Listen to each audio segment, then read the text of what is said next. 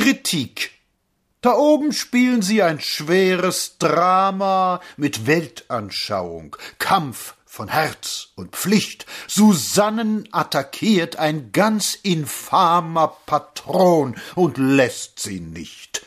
Ich sitze im Parkett und zück den Faber und schreibe auf, ob alles richtig sei. Exposition, geschürzter Knoten, aber ich denk mir nichts dabei.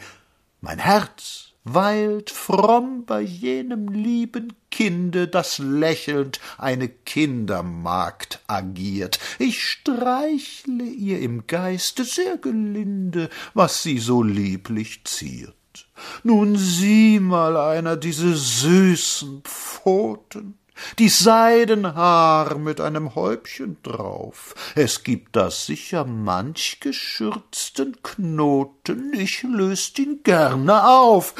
Wer sagte da, dass ich nicht sachlich bliebe? Nun sieh mal einer dieses schlanke Bein.